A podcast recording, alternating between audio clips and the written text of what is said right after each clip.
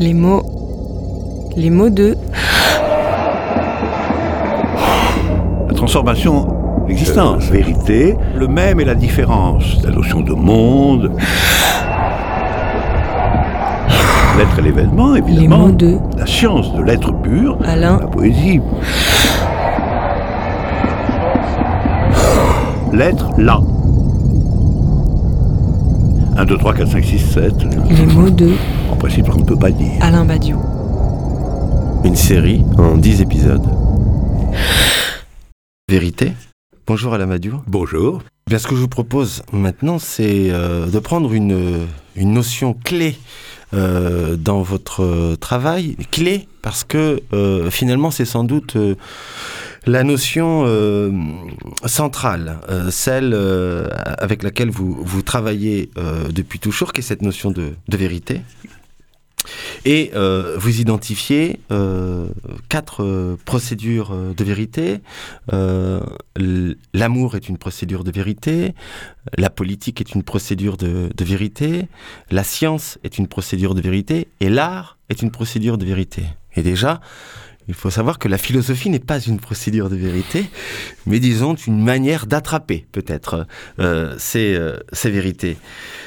Alors, j'aimerais peut-être que on rentre sur ces quatre procédures et essayer de comprendre euh, quelle est la vérité de la politique, quelle est la vérité de l'amour, quelle est la, vérité de la science et quelle est la vérité de l'art.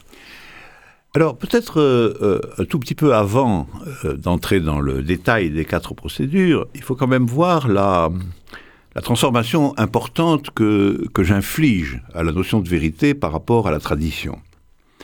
Parce que il faut bien voir que traditionnellement, la vérité c'est un rapport.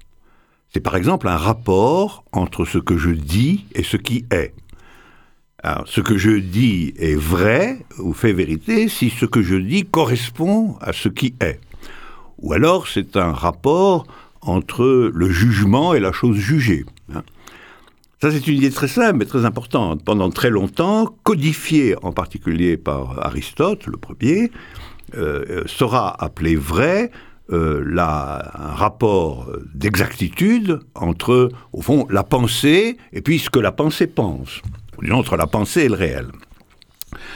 Alors, euh, ce que je propose de dire, c'est que euh, euh, ça, ça n'est pas à proprement parler vérité, c'est ce qu'on peut appeler exactitude, ou euh, j'ai proposé, dans mon jargon, j'ai proposé d'appeler ça véridicité. Véridicité, c'est-à-dire un jugement peut être véridique.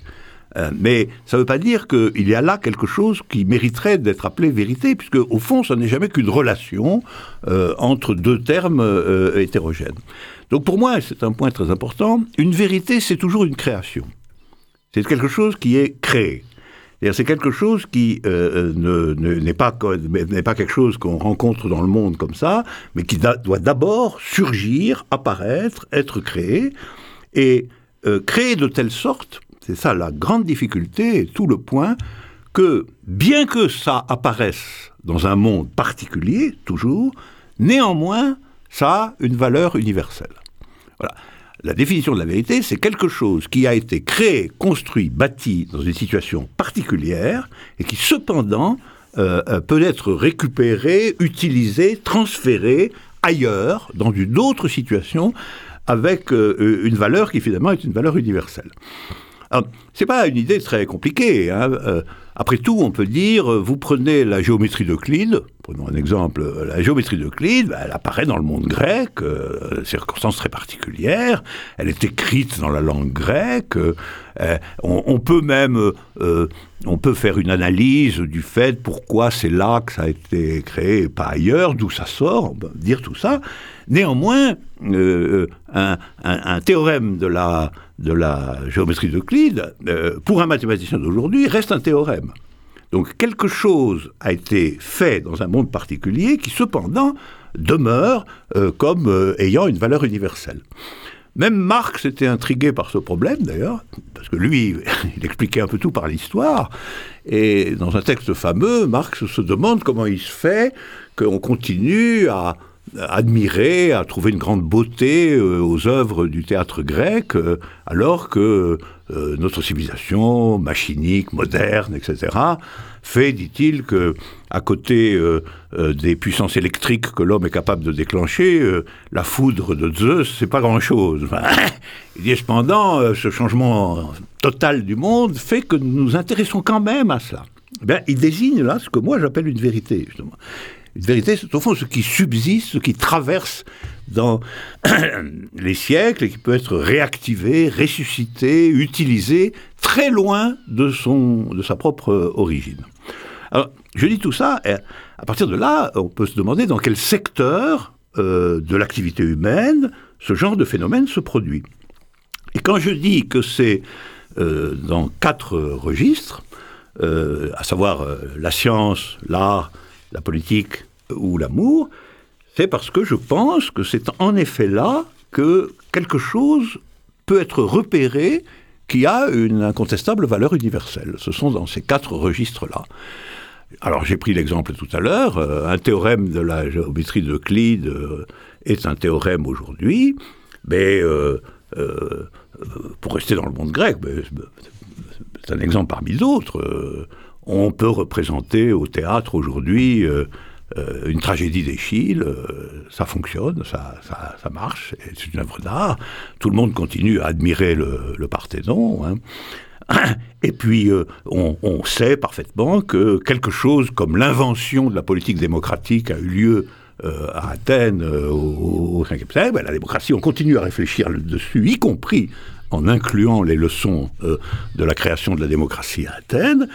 Et puis, euh, eh bien, euh, les grands poèmes d'amour écrits par Sappho, ou bien les, grandes figures amoureuses comme Héloïse et Abélard ou Tristan et Iseux, ben, ça continue à parler immédiatement à la sensibilité humaine. Alors, je pense qu'il est très facile de démontrer, au fond, sur des exemples, qu'une vérité, c'est une création à portée universelle dans un monde particulier, et que c'est toujours euh, dans un des quatre registres que j'ai euh, indiqués, que j'appelle les quatre, euh, les quatre procédures de vérité, les quatre types de procédures de vérité. Voilà. Et par exemple, euh, du côté euh, donc de l'art ou, du poème, euh, ce qui va particulièrement euh, vous intéresser, ou en tout cas la manière dont euh, euh, ces, procéd- ces procédures de vérité euh, euh, apparaissent, c'est sur les enjeux du déplacement entre forme et informe. À cet endroit-là, la poésie et l'art a des choses à dire. Absolument, c'est-à-dire que finalement, une œuvre d'art, c'est toujours quelque chose qui prononce euh, sur euh, qu'est-ce qu'il y a une forme. Une œuvre d'art, c'est toujours une proposition euh, formelle, euh, dans l'ordre de la sensibilité euh, visuelle, la peinture, dans l'ordre de l'architecture, etc. Donc une œuvre d'art, c'est toujours une nouvelle invention dans le rapport entre ce qui est informe, ce qui ne produit aucun effet esthétique, et ce qui a une forme. Et les inventions artistiques, c'est des déplacements dans le rapport entre informe et forme. On voit bien par exemple qu'à un moment donné, euh, la musique euh, euh, se déploie dans des formes qui sont tonales, et puis au début du XXe siècle, la musique change et elle tente d'explorer des formes atonales. Ça, c'est ça l'invention, le mouvement historique des vérités. Et ces inventions des, vérités, c'est toujours aussi d'une certaine manière une certaine violence. La vérité est toujours rupture. Ah bah ça c'est évidemment euh, un point très important. C'est-à-dire que si euh, il n'y avait dans le monde que des phénomènes qui euh, obéissent aux lois du monde, s'il n'y avait que la répétition des lois du monde, eh bien il n'y aurait pas ce que j'appelle des vérités. Et que les vérités c'est toujours quelque chose comme une exception. Puisque c'est une invention, puisque c'est une nouveauté, c'est toujours une exception. Et par conséquent, ce qui est intéressant dans le monde, en définitive, pour le philosophe, c'est pas tant sa loi que ce qui est hors sa loi, ce qui est hors la loi. C'est-à-dire ce qui fait exception aux lois du monde. C'est ça les vérités. Et donc, effectivement, il y a au moins cette euh, violence que euh, l'invention à valeur universelle n'est pas euh, tout de suite acceptée. En général, elle est refusée parce que précisément, elle est une sorte d'exception. Dans mon jargon, je dis que une vérité, c'est une, c'est une exception immanente. C'est-à-dire, immanente, elle est à l'intérieur d'un monde, elle est inventée quelque part, elle vient pas du ciel, elle tombe pas, elle n'est pas ailleurs dans un autre monde, elle est dans le monde, mais euh, à l'intérieur de ce monde, elle, a une valeur d'exception. Elle, invente quelque chose par rapport à ce que le monde attend que euh, ça se produise. Et donc, une vérité, c'est une exception immanente. Et au fond, c'est forcément une exception qui peut être universelle. Parce que si ce qui est collé aux lois du monde reste particulier, par exemple, les, les, dieux grecs, hein, ben, plus personne n'y croit. D'une certaine façon, en tant que dieu grec, en tant que dieu de la cité, ils sont morts, ça c'est vrai. Par contre, ils, ont, ils, continuent à exister, à être vivants, ou ben, dans la tragédie, dans les poèmes d'Homère, dans l'art. Dans l'art, ils sont restés vivants. Pourquoi? Parce que la création artistique, ce sont des, nouveautés exceptionnelles. Tant que les dieux ne sont que les dieux de la cité auxquels tout le monde doit obéir, que tout le monde doit rendre un culte, etc., et ils vont certainement mourir avec la situation à laquelle ils appartiennent. On n'est plus dans le monde grec, on n'est plus avec ces dieux. Mais en tant qu'ils ont été repris et utilisés dans l'œuvre d'art, eh ben, nous continuons à les trouver magnifiques. Ben, une, statue d'Athéna, euh, c'est, ça, reste, ça reste magnifique, alors que Athéna, ça ne dit plus rien à personne, en un certain sens. Personne ne va adresser des prières à Athéna. voilà. Le côté particulier du culte disparaît, mais la beauté artistique demeure. Et ça, c'est ça qui est intéressant. Et, ça, je pense que c'est exactement la même chose en politique, par exemple. Euh, toute une série d'aspects euh, de la société grecque, non seulement euh, nous sont devenus étrangers, mais même peuvent nous répugner. Ne serait-ce que le, traitement des esclaves, le fait que les étrangers sont exclus systématiquement de la cité, et puis les, rituels, les rituels de la politique grecque ne nous intéressent plus en eux-mêmes. Cependant, l'idée démocratique comme telle, et sa rupture avec le monde antique tel qu'il était, qui est un monde monarchique et impérial, ça, ça continue à nous intéresser. J'insiste sur ce point, exception immanente. Créée quelque part, mais en exception à ce quelque part. En somme, elle, euh, elle, euh, elle vient faire euh, rupture dans un monde particulier et en même temps, elle relie les mondes. Absolument. Absolument.